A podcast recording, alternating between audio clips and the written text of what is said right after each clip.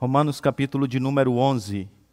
Estamos estudando esse capítulo nessa série de Romanos, o poder transformador do Evangelho. Agora chegamos ao final do capítulo, que é dos versos de número 25 até 27. O meu propósito inicial seria fazer uma exposição de maior parte desse texto. No entanto, eu cheguei à conclusão de que eu não conseguiria fazer isso. Então, nessa manhã, eu vou me dedicar apenas aos versos 25 até 27. E no próximo domingo, espero que todos estejam aqui para darmos continuidade a esse texto. Vamos levar a nossa atenção para os versos seguintes. Romanos, capítulo de número 11, 25 a 27. Diz assim a palavra do Senhor: Irmãos, não quero que ignoreis esse mistério, para que não se tornem presunçosos. Israel experimentou um endurecimento em parte, até que chegue à plenitude dos gentios. E assim, todo Israel será salvo, como está escrito: Virá de Sião o redentor, que desviará de Jacó a impiedade. E esta é a minha aliança com eles quando eu remover os seus pecados.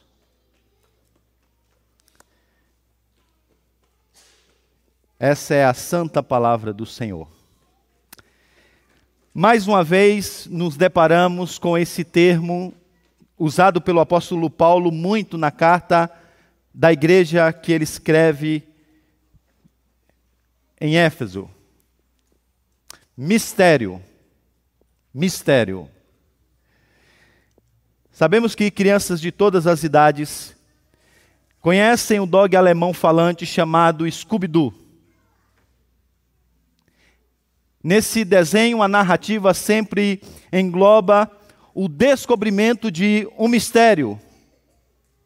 Então, esse dog falante, juntamente com os seus companheiros de aventura, eles, seguindo várias pistas, buscam o vilão.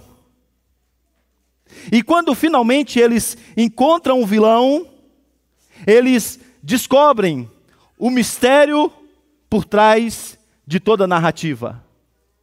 Algo que finalmente fecha a questão ao trazer uma nova luz sobre toda a narrativa. Então, no Scooby-Doo, a verdade ela está escondida até que você consiga encontrá-la. E quando nós pensamos em mistério, nós pensamos em algo exatamente assim. Todavia, a palavra mistério usada pelo apóstolo Paulo tem um sentido exatamente oposto a esse que eu acabei de informar a vocês.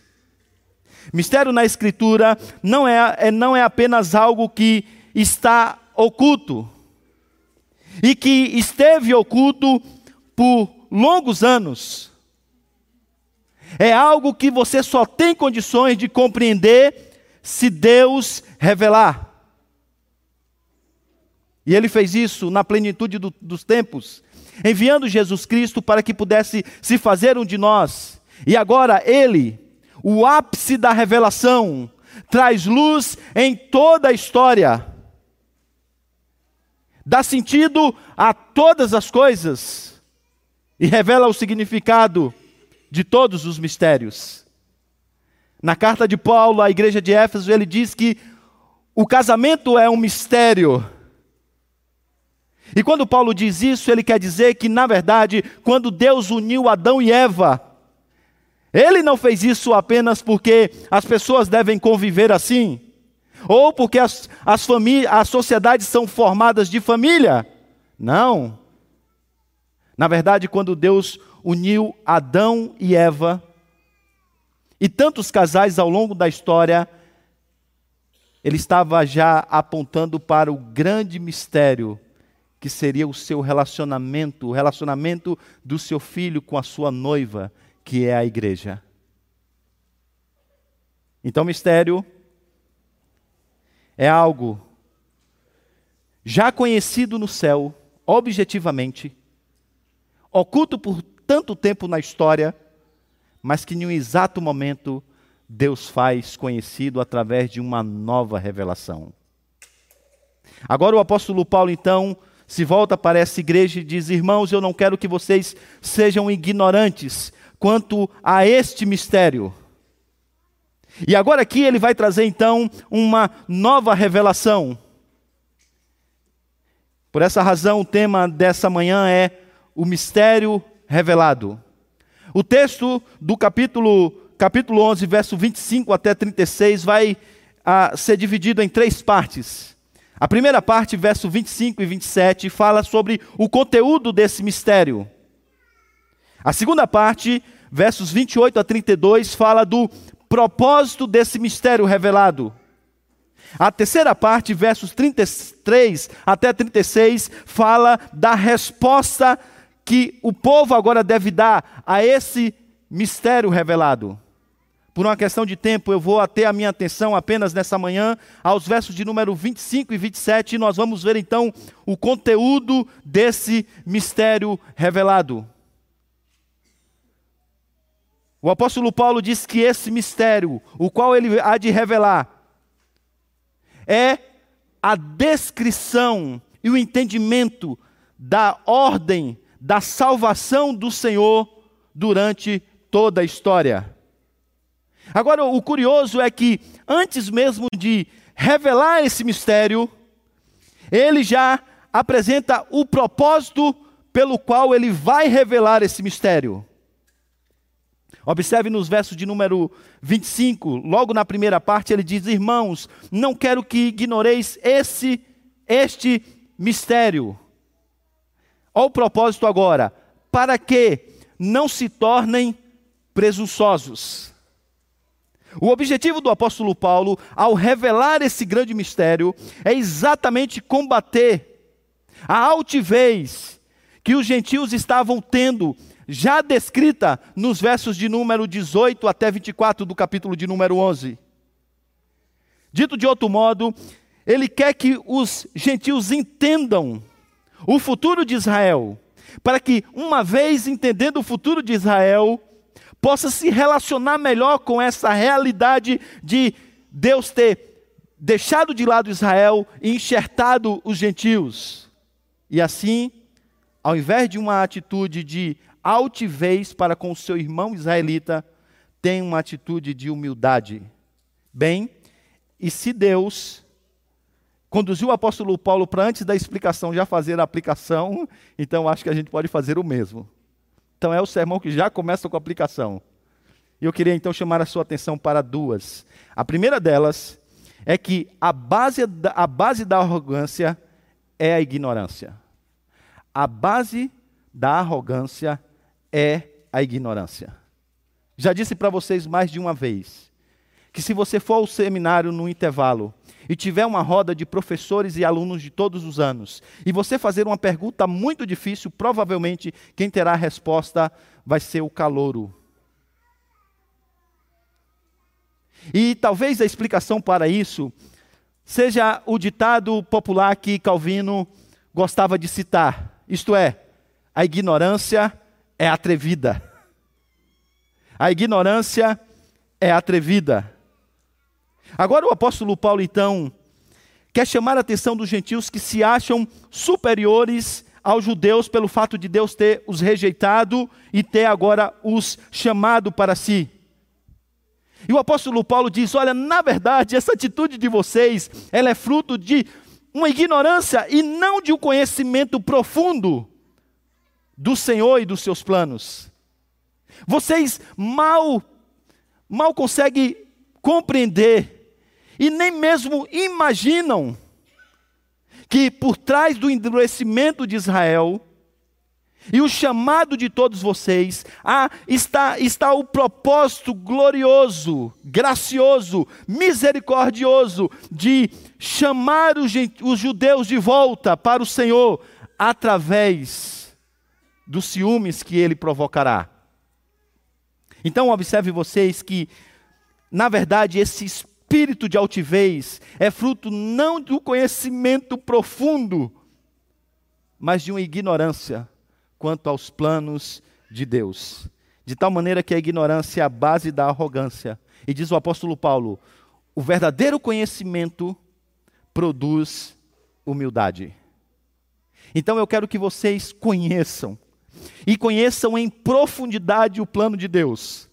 Por isso eu vou trazer a vocês agora um mistério que ele a mim revelou, para que vocês, tendo acesso a esse conhecimento e a esse mistério, vocês então se tornem humildes. Se o falso conhecimento nos, nos coloca acima dos outros e muitas vezes nos comparando até mesmo a Deus, o verdadeiro conhecimento nos faz cair de joelhos diante dele, em adoração e exaltação. Porque o verdadeiro conhecimento mostra os inexplicáveis caminhos do Senhor.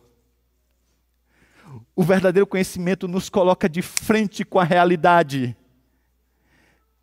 de que somos seres caídos, de mente obscurecida, de tal maneira que se Deus não se revelar a nós, e se Ele mesmo não nos convencer da Sua verdade, nós não a conheceremos e jamais aceitaremos. E com isso, Paulo quer dizer: nada depende de vocês, a glória deve ser dada a Deus e somente a Ele. É o que ele dirá, terminando toda essa sessão com um hino de louvor. Uma segunda coisa que nós aprendemos aqui é que nós podemos e devemos confiar em Deus, mesmo que os caminhos do Senhor sejam misteriosos. Meus irmãos, porque o pensamento de Deus e o seu caminho é mais elevado do que o nosso pensamento e o nosso caminho, quase sempre nós não conseguimos raciocinar juntamente com Ele para entender os momentos históricos da nossa vida. Nós não conseguimos acompanhar o que Deus está pensando e o que Ele está fazendo. E algumas coisas, por essa razão, se tornam para nós misteriosas. E algumas dessas coisas nós vamos conhecer somente na eternidade. Somente na eternidade. Talvez algumas delas nem mesmo na eternidade, pela complexidade dos pensamentos e dos caminhos e dos propósitos do Senhor. E agora, está aqui Paulo dizendo que de fato os caminhos do Senhor, como nós ora cantamos, muitas vezes são misteriosos. Isso me faz lembrar do salmista do Salmo de número 73. Asaf que não conhecia, que não conseguia entender o que estava acontecendo ao seu redor. Deus havia dito, e ele talvez já tinha conhecimento sobre cânticos dessa, em relação a isso, que o Senhor, ele daria prosperidade, cuidaria dos justos, mas o caminho do ímpio pereceria. E agora ele está olhando à sua volta e o que ele vê é exatamente o oposto. Os ímpios parece que eles estão muito bem, as coisas vão bem com ele, enquanto os justos estão sofrendo. Asaf descreve nesse salmo que esse mistério chegou ao ponto de quase levá-lo ao desastre. Ele diz: Olha, o que eu sentia no coração eu não compartilhava com os meus irmãos, temendo que também eles se desviassem da fé. Até que um dia, ele adentra no templo e ele se atenta para o destino dos ímpios. E agora ele então tem os seus olhos abertos. Se você acha que naquele dia, ao entrar no templo, ele compreendeu o problema da teodiceia, você está totalmente enganado. Porque o sofrimento e o mal existem no mundo.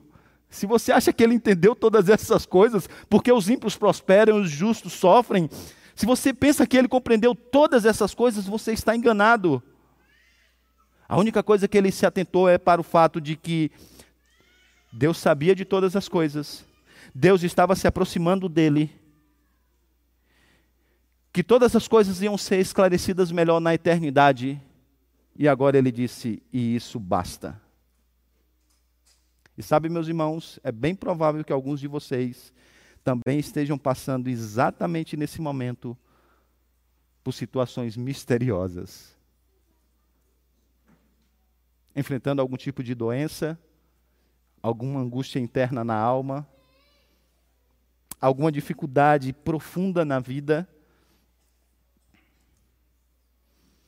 E agora o que o cântico que nós acabamos de cantar diz é que quando as obras do Senhor são totalmente misteriosas para nós, a única coisa que nós precisamos fazer é, é, confiar.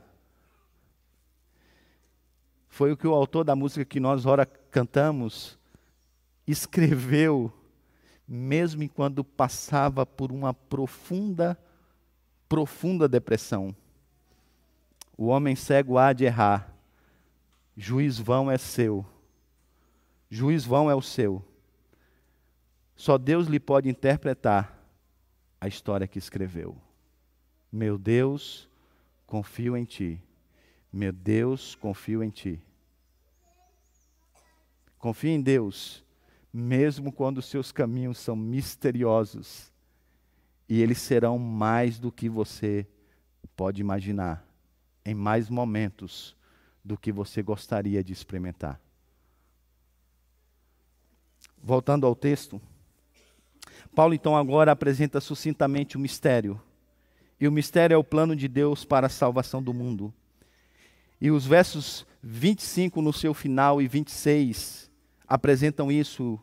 E ele diz: Israel experimentou o endurecimento em parte, até que chegue a plenitude dos gentios, e assim todo Israel será salvo. Eis então o mistério. O mistério é que o endurecimento parcial veio a Israel até o momento da totalidade dos gentios. E assim, todo Israel seja salvo pelo Senhor. O mistério, então, é o único mistério, mas que Paulo o apresenta aqui em três partes. E ele está tentando explicar isso durante todo o capítulo de número 11. Uma parte de Israel é endurecida por um tempo. E aqui está a explicação porque eles não estão respondendo ao Evangelho com fé e arrependimento. Isso levou então a salvação aos gentios. Mas Paulo diz: Eu estou trabalhando duramente nisso e Deus também, para que Israel, através de uma emulação, possa então se voltar para o Senhor e assim ser salvo.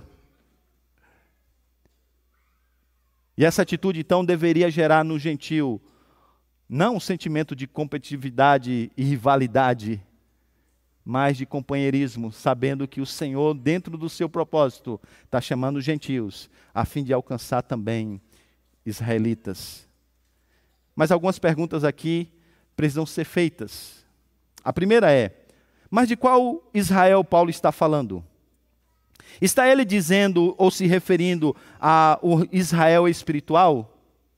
É uma descrição do remanescente fiel que ele já vem tratando durante todo o capítulo de número 11? É uma referência a Israel étnico? Ou uma referência a todo povo judeu espalhado por toda a terra? Ah, uma outra pergunta ainda mais perturbadora é: e quando isso se dará? E quando nós nos aproximamos desse texto à luz dessas perguntas, nós percebemos que, na verdade, há muita divergência entre os estudiosos, quer sejam eles da área da teologia bíblica, quer sejam eles da área da teologia sistemática, quanto à real interpretação desse texto. Muitas são as, inter as, interpretações, mas aqui, por uma questão de tempo, eu vou me referir apenas às três mais conhecidas. A primeira delas é aquela que é acreditada pela maioria dos reformadores, tendo na pessoa do seu exegeta maior e teólogo maior, João Calvino. o qual acreditava que quando Paulo fala sobre o Israel de Deus, ele está se referindo a todo a todos os eleitos, isto é, tanto judeus como gentios, escolhidos pelo Senhor ao longo de toda a história. Esse é um pensamento também defendido por vários comentaristas e teólogos modernos. A dificuldade que nós encontramos nesse pensamento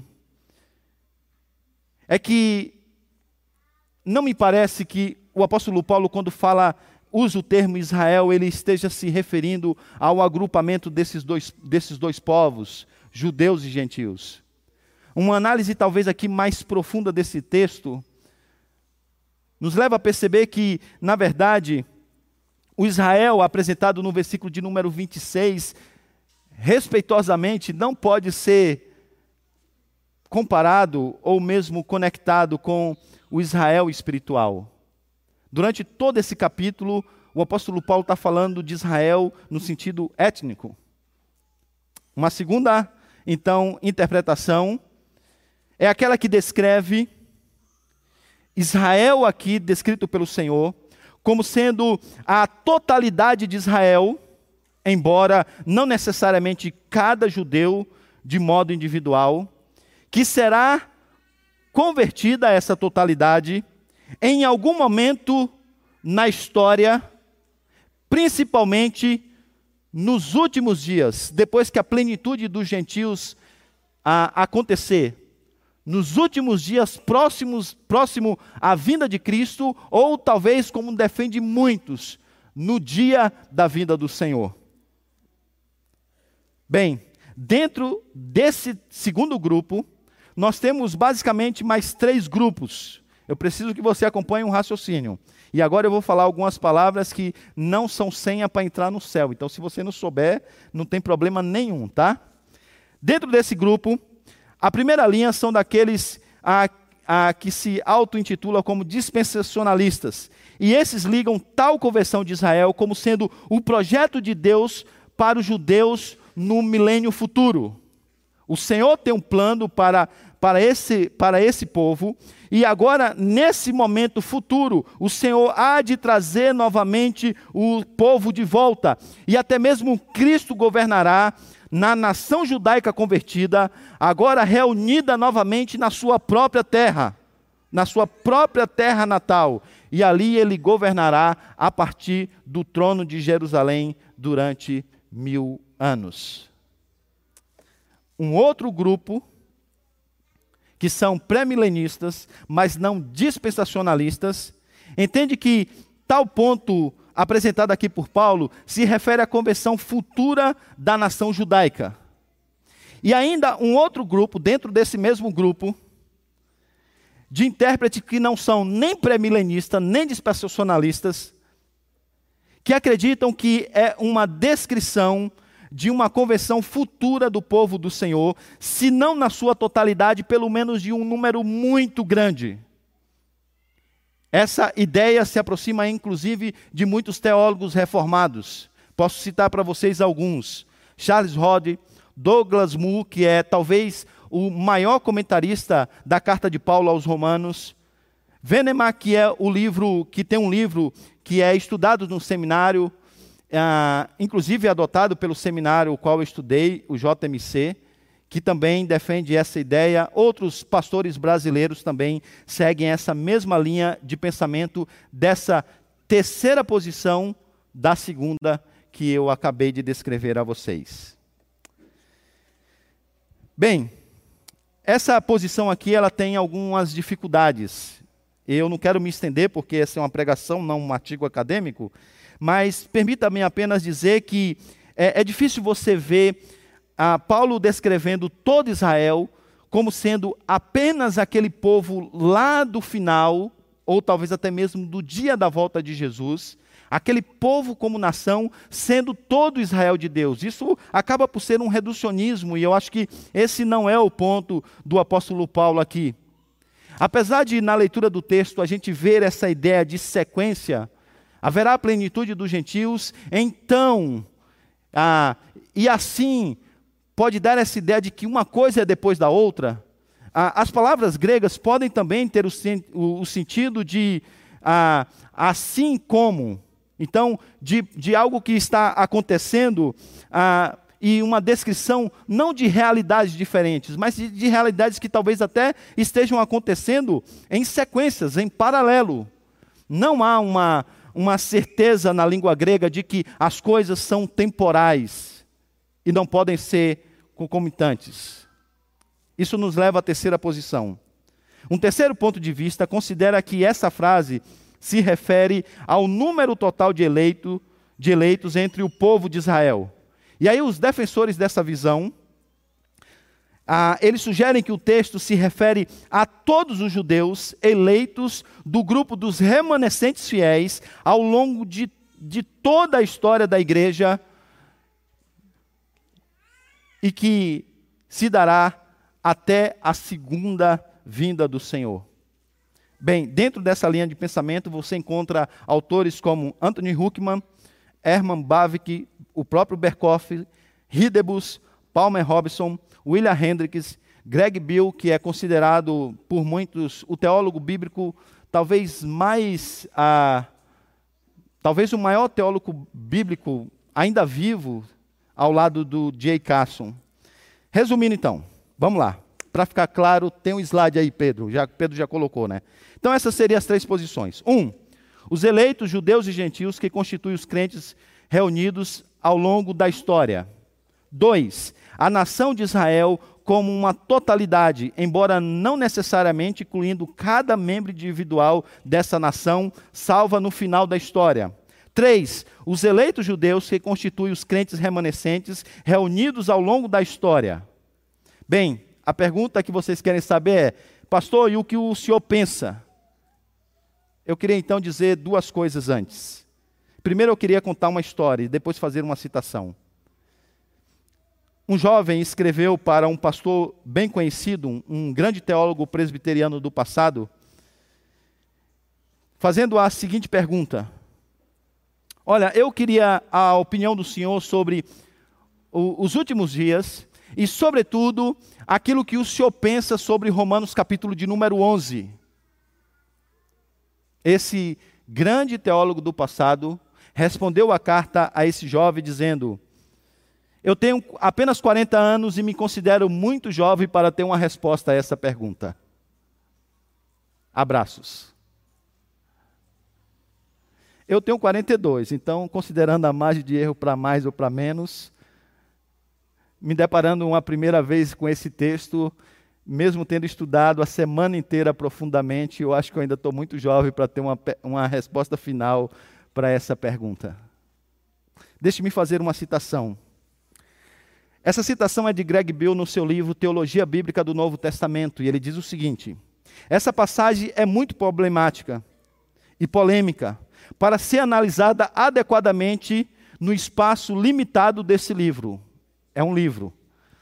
Na verdade, uma interpretação plenamente satisfatória desse texto ainda aguarda uma monografia completa. Talvez você esteja pensando, pastor, mas qual cautela, quanta cautela, né? E não pense vocês que eu estou enrolando aqui, não. Eu cortei meu sermão, não é porque eu não tenho mais coisa para falar. É que eu quero que você entenda, primeiro, é a profundidade daquilo que nós estamos tratando. E agora eu quero que você se aprofunde em um outro tema muito importante. Eu digo para vocês que eu seria muito mais convicto e talvez da, daria muito mais vazão até a minha prepotência e a minha soberba se eu estivesse escrevendo um artigo e não pregando o sermão. Quando eu me aproximo de coisas como essa, eu me aproximo com grande temor e tremor. Sabe por quê? Na nossa teologia reformada, pregação é vox dei. Na nossa teologia reformada, quando um pastor sobe ao púlpito para pregar a, a, palavra, ele é a voz de Deus. É Deus falando ao seu povo. É por isso que eu subo aqui domingo após domingo com muito temor e tremor. E é por isso que é difícil de lidar com textos como esse. E é por isso que às vezes falta tamanha convicção não por causa de covardia, não porque falta coragem. Na verdade, eu já me vi escrevendo vários trabalhos acadêmicos exatamente contrários ao que o professor pensava, muitos deles, inclusive, motivados pelo orgulho. Uma das minhas exegeses no seminário foi exatamente nessa linha. O professor pensava diferente, eu disse, então me dê a oportunidade de escrever um trabalho para o senhor corrigir, mostrando que o senhor está errado, eu pensava para mim, né? Então, meu temor, irmãos, é dizer aquilo que Deus não disse. E sabe o que eu penso? É que esse texto é muito difícil, muito difícil para dizer assim, assim diz o Senhor. Por isso, com muito temor e tremor, é que eu me aproximo desse texto. E posso dizer a vocês agora, diante disso, o que é que eu penso. Para mim, à luz de tudo que eu estudei, faz muito mais sentido a terceira a terceira e última ideia apresentada. É difícil justificar que Israel aqui seja o Israel espiritual composto de gentios e, e, judeus ao longo da história. Respeitosamente, eu discordo do nosso grande mestre João Calvino. Tenho muita dificuldade de pensar que aquilo que Deus está faz, falando aqui a Paulo diz respeito apenas àquela nação lá do, do futuro. Aquela nação dos dias ou próximo à vinda do nosso Senhor. É difícil compreender isso como sendo todo Israel de Deus e todas as outras implicações que essa ideia pode trazer também. Faz mais sentido, pelo menos para mim, o fato de que aqui Deus esteja se referindo a esse remanescente fiel. Como sempre foi na história, Deus escolhendo pessoas dentre o seu povo e chamando-os graciosamente. Esse remanescente fiel que o Senhor vai unindo ao seu povo ao longo de toda a história, quando se concretizará com a volta do Senhor Jesus. Agora, quer saber, irmãos? Humildemente eu digo a vocês que a gente vai precisar esperar para acontecer, para saber o que Deus está dizendo. Talvez a gente continue a estudar esse texto e ter mais clareza. E talvez a gente possa ter mais convicção em dizer aquilo que o texto não diz. E de fato ele não diz, como alguns dizem, que há duas alianças, uma para os judeus baseado na Torá e outra para os gentios. O texto não diz isso. O texto não me parece também dizer que o Senhor há de voltar apenas para um grupo e reinar por um tempo em Jerusalém. A preocupação aqui é com a salvação, não com o estabelecimento de um novo trono. A gente pode dizer muita coisa do que o texto não diz. Para mim, faz mais sentido que o texto diga que é esse remanescente fiel. E a pergunta final, que nós então agora podemos nos aproximar, depois do apóstolo Paulo agora citar as Escrituras e dizer que de fato, como será mais bem elaborado e, e apresentado no próximo domingo, que o Senhor já tinha apresentado essas ideias no Antigo Testamento, agora a gente pode se voltar para perguntar, finalmente encerrando essa mensagem, o que isso muda em minha vida? O que isso muda em minha vida? E a resposta, meus irmãos, é que porque a sabedoria de Deus está infinitamente acima e além do nosso conhecimento e da nossa compreensão, devemos esperar que Deus cumpra a sua vontade nas nossas vidas, muitas vezes de uma maneira que nós jamais teríamos imaginado. E por que essa compreensão é importante? Porque quando nós estamos passando por momentos de mistério, mais uma vez, nós muitas vezes nos vemos tentado em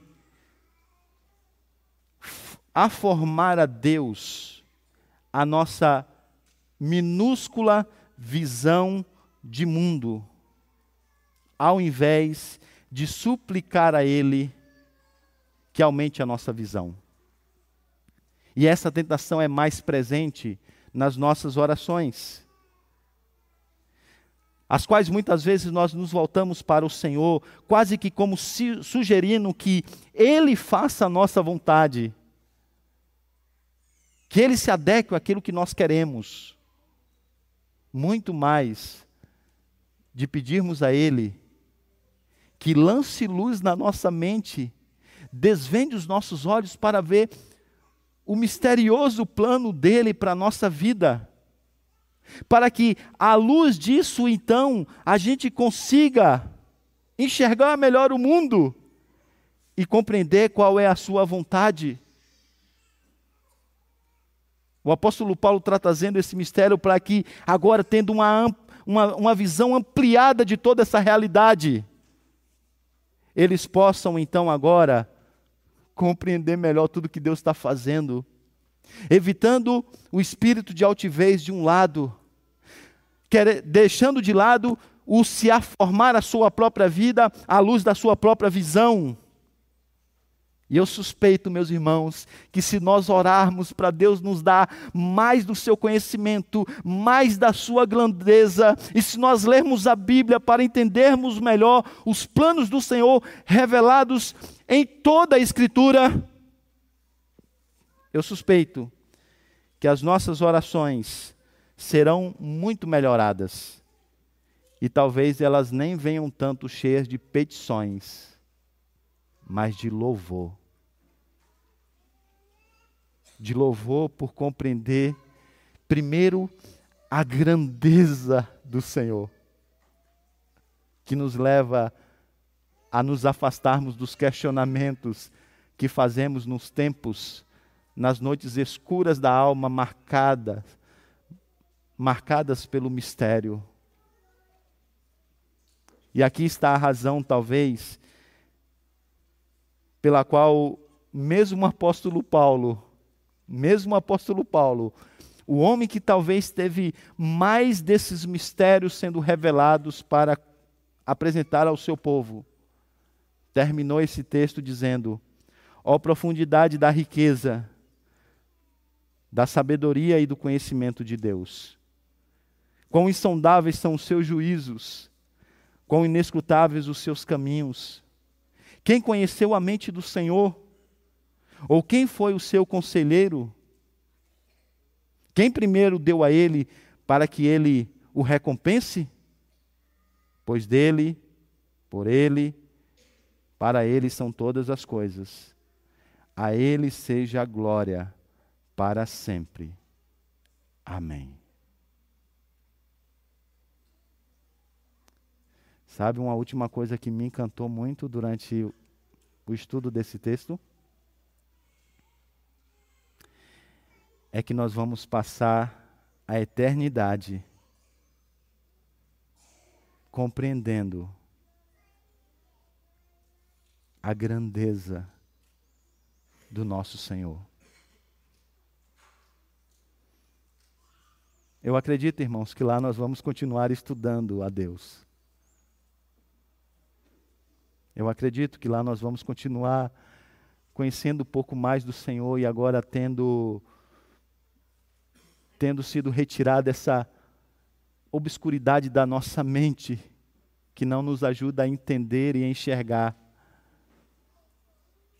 os propósitos e os planos do Senhor. Que bom será, irmãos, que bom será, que bom será conhecer mais do Senhor, mais dos seus planos, mais do seu ser. Vamos esgotar esse conhecimento? Não. Mas vamos sempre nos alegrar em conhecê-lo mais e mais. Mas a boa nova do Evangelho é que quis Deus que na plenitude do tempo, o ápice da revelação chegasse a nós. E muitos mistérios, plano salvífico do Senhor, o propósito do casamento e tantos outros estão sendo foram desvendados. E agora podem ser descobertos por nós através do estudo sério e profundo da palavra. E você não pode desprezar um mistério tão glorioso que Deus resolveu contar para você. E a convocação feita por apóstolo Paulo nessa carta missionária é que esses mistérios eles foram dados não para você guardar esse segredo, mas para você poder contar para o mundo. Deus nos abençoe.